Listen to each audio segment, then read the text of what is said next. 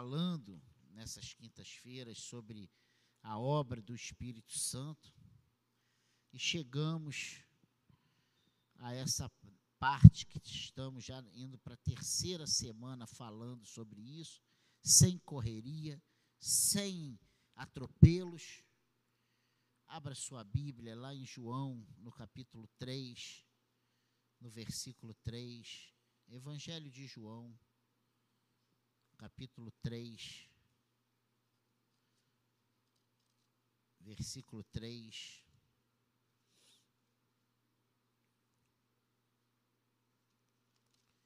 Diz assim: A isto respondeu Jesus: Em verdade, em verdade te digo que, se alguém não nascer de novo, não pode ver o reino de Deus. Perguntou-lhe Nicodemos: Como pode um homem nascer sendo velho? Pode porventura voltar ao ventre materno e nascer segunda vez? Respondeu Jesus: Em verdade, em verdade te digo, quem não nascer da água e do espírito não pode entrar no reino de Deus. O que é nascido da carne é carne, e o que é nascido do espírito é espírito. Amém? Que o Senhor abençoe a leitura da Sua palavra. Que o nosso coração seja iluminado pelo Senhor, pelo Espírito Santo, para que possamos sair daqui com entendimento sobre esse assunto tão importante. Nós vimos na primeira semana sobre esse assunto o que significa o batismo no Espírito Santo. Nós vimos por que o derramamento do Espírito Santo no dia de Pentecostes, já isso já na semana passada, foi descrito por Jesus como um batismo. E nós vimos também na semana passada se isso significa que todo aquele que é verdadeiramente salvo é batizado no Espírito Santo. Então, essas três perguntas, elas já tiveram suas respostas. Nós vimos que o batismo no Espírito Santo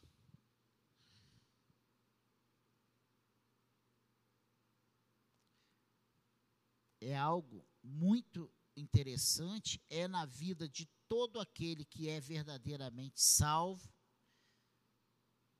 E nós vamos, se Deus quiser, hoje, responder a mais algumas perguntas. Pelo menos mais duas perguntas hoje. E é a seguinte: o que segue a experiência do batismo no Espírito Santo? Por quê? Nós vimos o que é o batismo, o que significa esse batismo no Espírito Santo. Nós vimos por que o derramamento no, no, do Espírito Santo no dia de Pentecostes foi descrito por Cristo como um batismo. E nós vimos também que significa que todo aquele que é verdadeiramente salvo é batizado no Espírito Santo. Por quê? Porque é a partir desse batismo no Espírito Santo ou é a partir desse batismo que o Espírito efetua o novo nascimento e a verdadeira conversão. Segue-se toda uma vida de busca contínua do Espírito Santo após esse batismo. Então, o primeiro passo nesse batismo, qual é a primeira responsabilidade, a ação, o proveito que nós temos com a chegada desse Espírito em nossas vidas? É nós crermos é nós participarmos desse novo nascimento, nascer da água do Espírito, como Jesus fala aqui para Nicodemos. Acontece em nós uma verdadeira conversão. E o que se segue depois disso, como eu falei, não acaba ali, não, não é só isso. Isso foi tudo de importante para nós, mas a partir daí começa a nossa coparticipação nesse processo. De uma forma bem,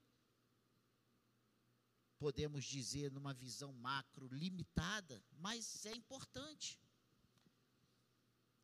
E quando nós respondemos o que segue a experiência do batismo no Espírito Santo, nós vamos começando a, a, a fechar essas respostas. A experiência do novo nascimento, mediante o batismo no Espírito Santo, não resulta automaticamente numa vida cheia da presença do Espírito Santo. Não é assim que funciona. O novo convertido, ele não, não, não tem aquele primeiro encontro, sai dali e já sabe tudo. Não. Ele não sai dali assim com o Senhor. Ele sai como um bebê, precisando de leite, como as próprias escrituras explica isso. Paulo fala que na nossa vida espiritual, quando nós ingressamos nessa vida espiritual, nós recebemos leite como um bebê.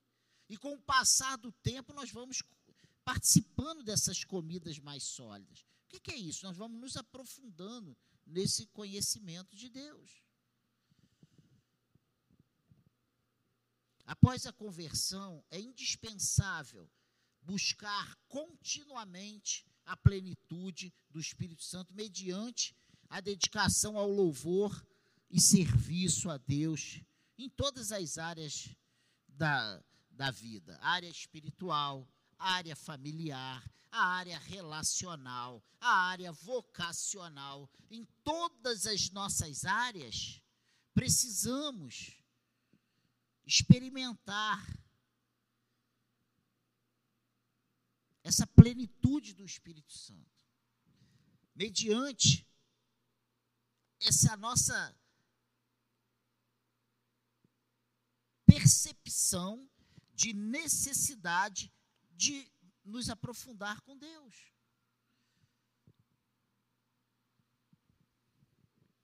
Então, após a conversão, é indispensável buscar continuamente a plenitude do Espírito Santo. O que segue a experiência do batismo? Após a conversão, após esse novo nascimento,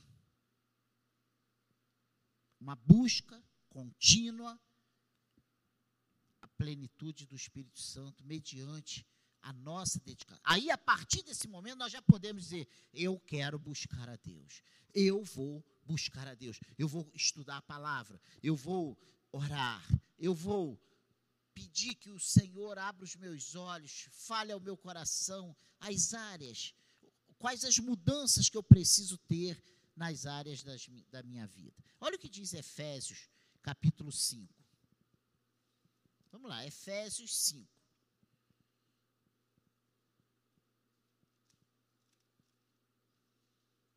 Efésios capítulo 5, versículo 18.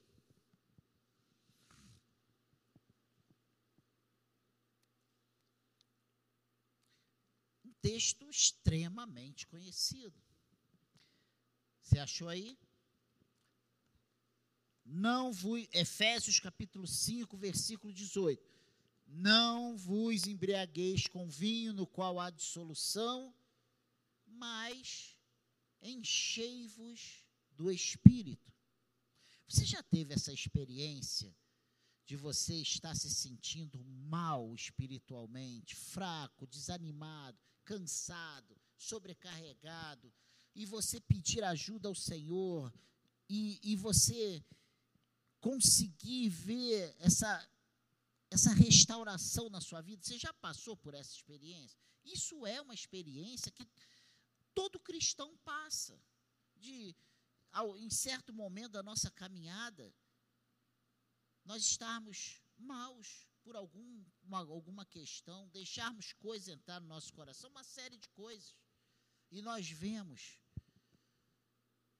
essa palavra aqui, mais enchei-vos. Esse essa busca por uma comunhão com Deus, por uma saúde espiritual, ela também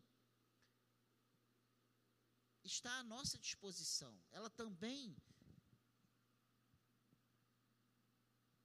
se realiza com o Espírito Santo nos dando raio-x real da nossa vida e colocando em nós o entendimento que precisamos melhorar naquela área. Porque daquele jeito nós estamos correndo perigo de vida. Está aqui, ó. Não vos embriagueis com vinho, qual a dissolução, mas enchei-vos do Espírito. Como? Com uma mudança na nossa vida. Porque o que é um novo nascimento e uma verdadeira conversão? Não é uma mudança de vida. Não é o que mentia, não mente mais, o que adulterava, não adultera mais. É só isso? Não, ele diz aqui, ó. Como nós vamos nos encher? Mudando o nosso coração, parando com as maledicências, parando de dar ouvidos a coisas que não edificam a nossa vida. Ele fala aqui, versículo 19: falando entre vós com salmos, entoando e louvando de coração ao Senhor com hinos e cânticos espirituais, dando sempre graças por tudo a nosso Deus e Pai, em nome de nosso Senhor Jesus Cristo, sujeitando-vos uns aos outros no temor de Cristo. Parece uma coisa muito simples, mas isso não é muito simples. Se sujeitar ao próximo, sujeitar uns aos outros no temor de Cristo, não é fácil. Então, para que nós nos enchamos do Espírito Santo, nós precisamos desconstruir certas coisas no nosso coração. Eu estou certo, ele que está errado, ele que me. Nós precisamos agir como as Escrituras nos orientam.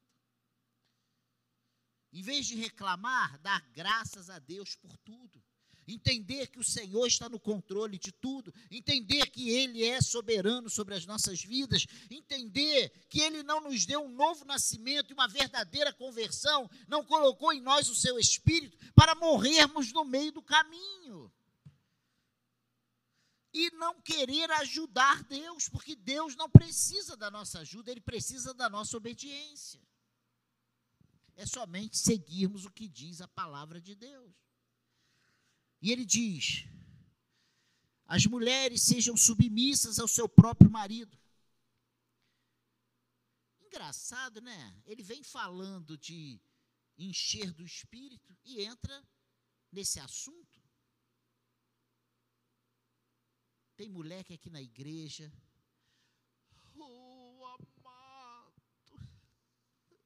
Em casa, seu traste fazer isso. E aqui é uma submissão em casa, parece, sabe, nem mais sargento, é um general do exército em tempo de regime militar. E aí, a gente quer. E ele fala assim: como ao Senhor. Com entendimento. Isso não é só porque está tá na Bíblia, tem que fazer. Porque o marido, ele fala assim, como ao Senhor, porque o marido, que o marido é o cabeça da mulher, como também Cristo é o cabeça da igreja, fazendo uma analogia entre Cristo, entre a igreja, entre Cristo e sua igreja, sendo este mesmo Salvador do corpo. Como, porém, a igreja está sujeita a Cristo, assim também as mulheres sejam em tudo submissas ao seu marido Maridos, amai vossas mulheres, vossa mulher, não é vossas mulheres, é vossa mulher, como também Cristo amou a igreja e a si mesmo se entregou por ela. Amor sacrificial, para que a santificasse, tendo-a purificado por meio da lavagem de água pela palavra, para apresentar a si mesma a igreja gloriosa, sem mácula, nem ruga, nem coisas semelhantes, porém santa e sem defeito. Assim também os maridos devem amar a sua mulher como ao próprio corpo. Quem ama a esposa, a si mesmo se ama. Porque ninguém jamais odiou a própria carne, antes a alimenta e dela cuida, como também Cristo o faz com a igreja. E aí ele vem, porque somos membros uns dos outros, ou membros do seu corpo. Eis porque deixará o homem a seu pai e sua mãe, se unirá à sua mulher, e se tornarão os dois uma só carne. Grande é esse mistério, mas eu me refiro a Cristo e à igreja. Não obstante, vós, cada um de per si, também ame a própria esposa como a si mesmo, e a esposa respeite ao marido. Filhos, obedecei a vossos pais no Senhor. Por isso é justo honra teu pai e a tua mãe. Filhos, obedecei a vossos pais no Senhor.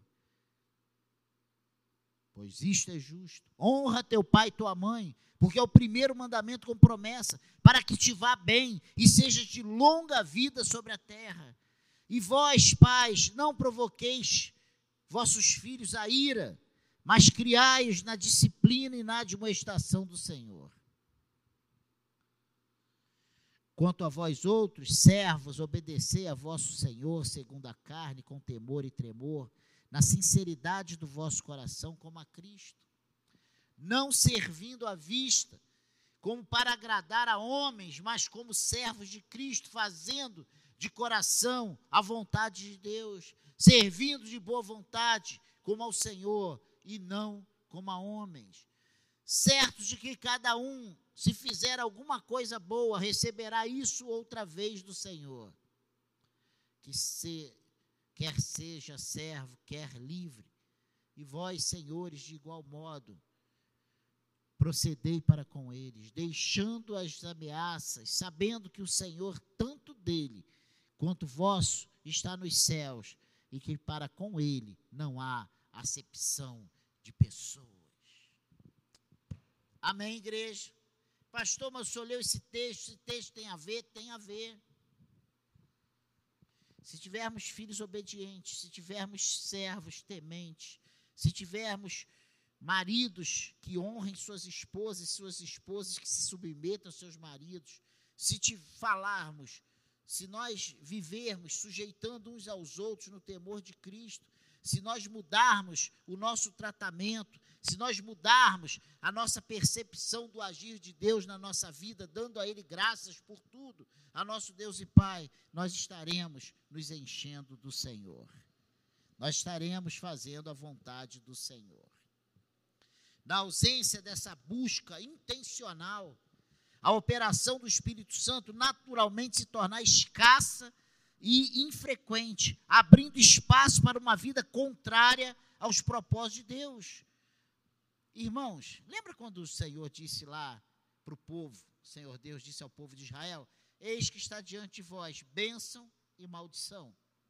Se procederes bem, serão abençoados. Se procederem mal, serão amaldiçoados.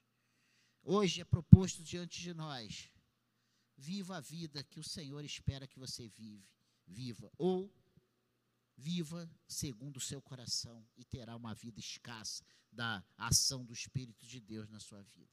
O que é, que é a, a maldição? É que Deus ia atacar pedra com fogo lá de cima para acertar a cabeça do sujeito? Não. Era Deus não fazer a vida dele prosperar, não não colocar a mão dele abençoando o seu trabalho, abençoando, livrando a sua casa, dando livramento a essas pessoas. Isso é a, bênção de Deus, nada mais é do que a presença de Deus nos ajudando, nos guardando, nos, nos conduzindo por caminhos de paz. Amém? 1 Tessalonicenses, em cima disso que eu acabei de falar, é muito interessante, eu quero, e eu tenho lido muito, e não é para você ficar chateado comigo, é para você se alegrar, e eu já não estou correndo, justamente por isso, ele fala aqui uma coisa muito interessante em 1 Tessalonicenses, capítulo 5, versículo 19. Que nós precisamos entender o que isso significa. Não apagueis o espírito. O que é isso? Eu, você acha que eu tenho condições de apagar o espírito? Se você responde que sim, você está negando que agindo Deus, ninguém pode impedir.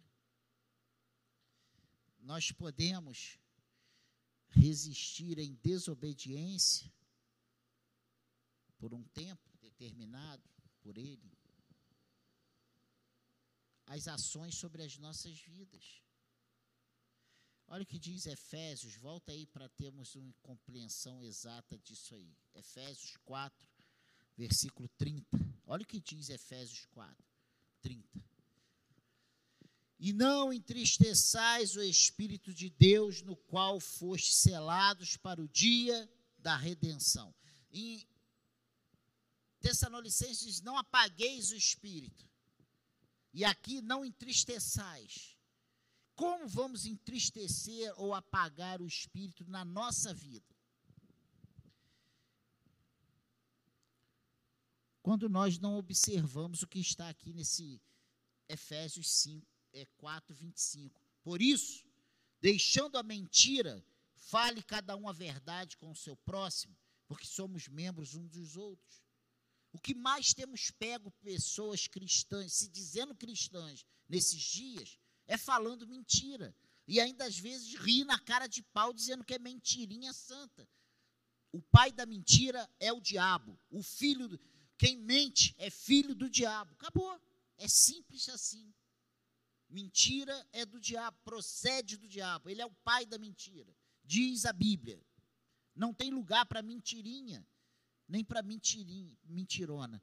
Falou mentira, é servo de Satanás. Está servindo a ele. É tá, tá, ele está batendo palma para você. Você está batendo palma para ele. Irai-vos e não pequeis. Você tem direito de ficar irado. E a própria Bíblia diz, mas você não pode transformar essa sua ira em ação. Irai-vos, não se põe o sol sobre a vossa ira, nem deis lugar ao diabo. Aquele que furtava, não furte mais, antes trabalhe fazendo com as próprias mãos o que é bom, para que tenha com que acudir ao necessitado. Não saia da vossa boca mais de cem palavras torpes. É isso que está dizendo aí? Nenhuma palavra torpe. E sim, unicamente a que for boa para edificação, conforme a necessidade, e assim transmita graça aos que ouvem. Amém, igreja? Você quer saber como entristece o espírito? Quando você dá vazão à sua carne. Quando você. E é muito fácil você saber se você está fazendo a coisa certa ou errada. É só você perguntar: Isso que eu estou fazendo aqui, Jesus faria isso? Eu estou agradando a Jesus falando isso, pensando isso, sentindo isso, falando isso para a pessoa? Amém, igreja? Poxa, pastor, mas o senhor entrou por um caminho.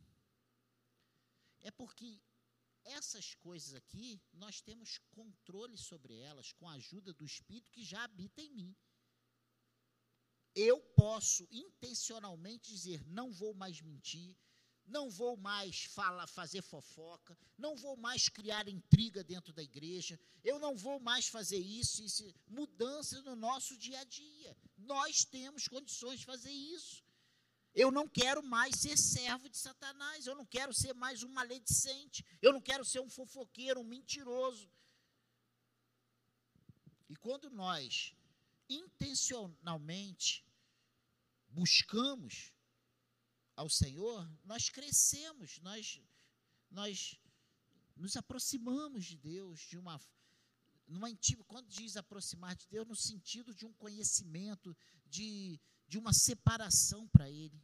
Agora, quando há ausência dessa busca, ah, quero saber de nada, que se dane, eu não vou. E quando nós deixamos, começamos, nós damos lugar ao diabo, nós não resistimos o inimigo, nós resistimos a palavra, nós nos colocamos como desobediente intencionalmente, nós vamos naturalmente nos tornando longe, afastado, escasso de intimidade com o Senhor. Amém? Então, essa é uma das questões que segue a experiência do batismo no Espírito Santo.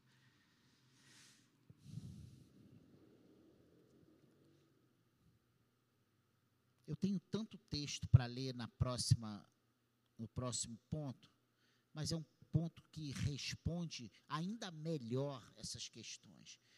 Nós vamos ver isso na semana que vem. Qual é a evidência necessária do batismo no Espírito Santo? É só para você pensar sobre isso. Qual a evidência necessária? Nós vamos falar aqui de três evidências muito necessárias para essa pessoa que é batizada, que tem esse, essa presença do Espírito Santo. Vocês lembram que eu falei na semana passada o porquê que o Senhor classifica isso como esse primeiro evento lá de Pentecoste como batismo? Lembra? Lembra disso? Pensa naquilo para você conseguir pensar nessa resposta. Qual é a evidência necessária do batismo no Espírito Santo? Porque dizer que é de Deus, dizer que é nova criatura, dizer que nasceu de novo, eu sou nascido da água do Espírito. Beleza. Eu sou o templo do Espírito Santo. Ótimo. Eu sou um escolhido, eu sou. Ótimo. Que o Senhor ilumine o nosso coração. Então, após essa experiência com o Senhor, esse, esse chamado irresistível, após essa percepção da necessidade de salvação, após essa conversão verdadeira, após esse novo nascimento, o que se segue para uma pessoa que é inundada pelo Espírito Santo é uma busca intencional do Senhor, uma, um deixar intencional da velha criatura, das velhas atitudes, de quem eu era, de quem eu sou agora. Hoje eu sou uma nova criatura. Quem eu era?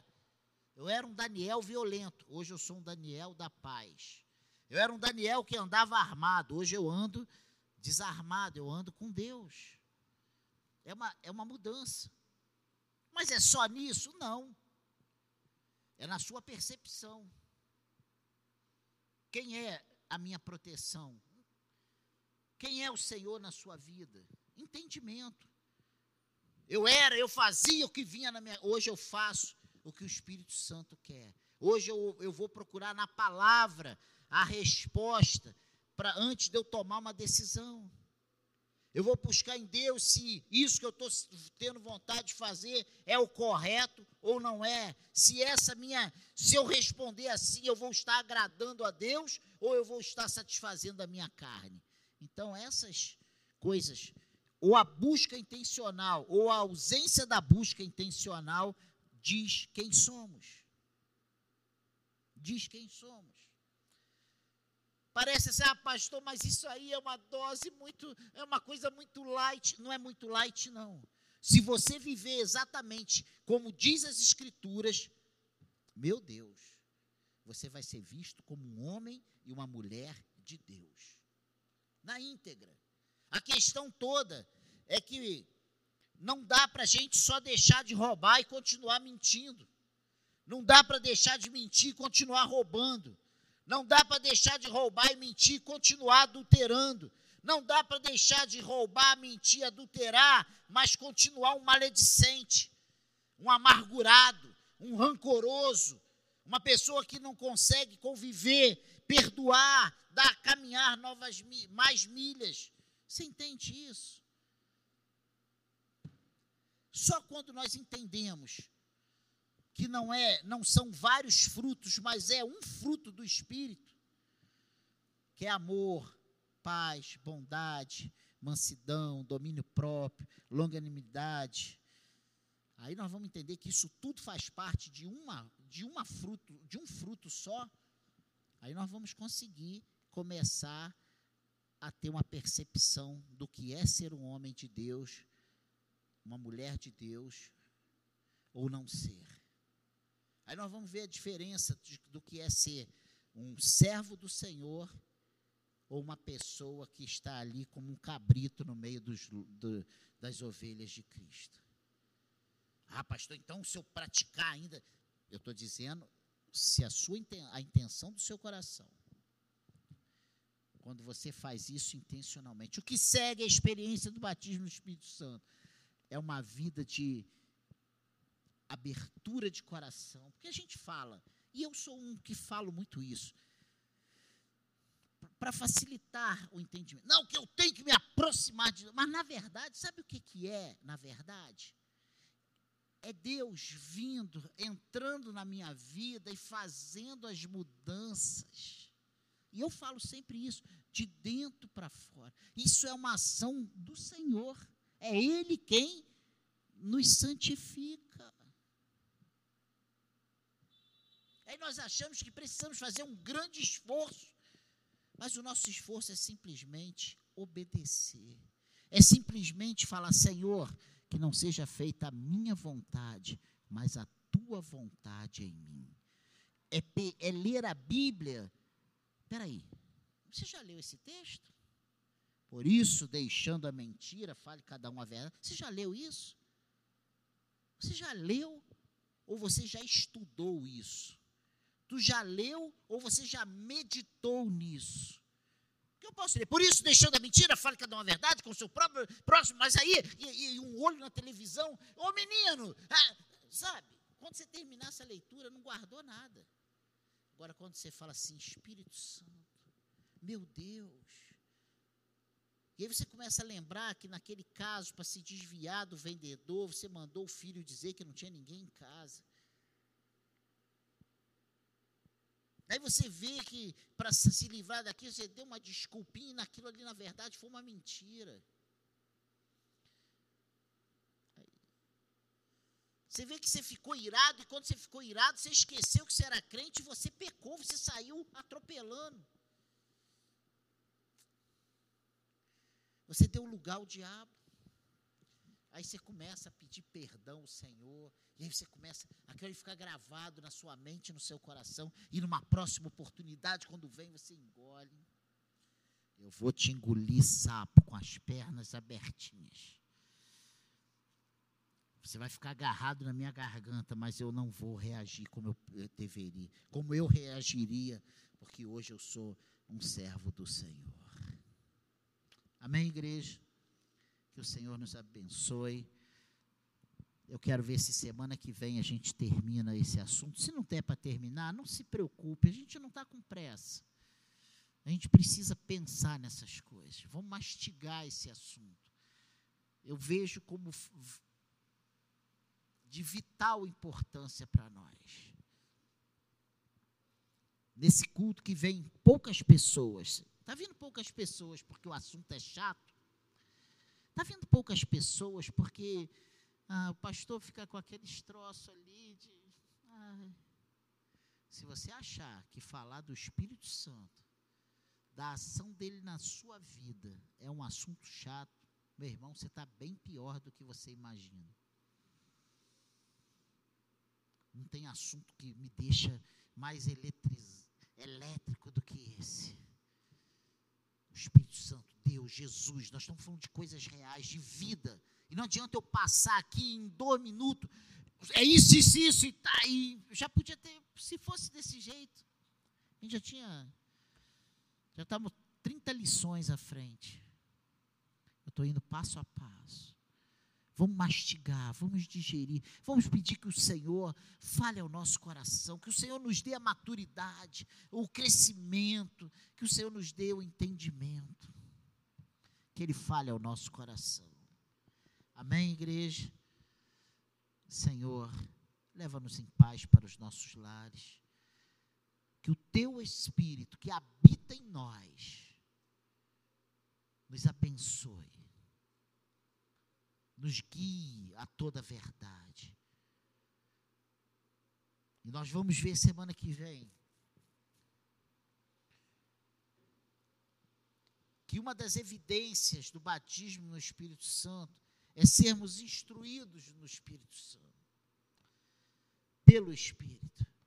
Que o Senhor nos dê a instrução, a sabedoria, a capacidade, a capacitação necessária para sermos realmente aquilo que o Senhor espera que sejamos. Nos abençoe e seremos abençoados. Leva-nos em paz para os nossos lares. Leva-nos em paz para os nossos lares. Livra-nos do homem mau, do homem violento, da bala perdida, Senhor. Que cheguemos em casa em paz, guardados pelo Senhor. Amém, igreja? Amém? Música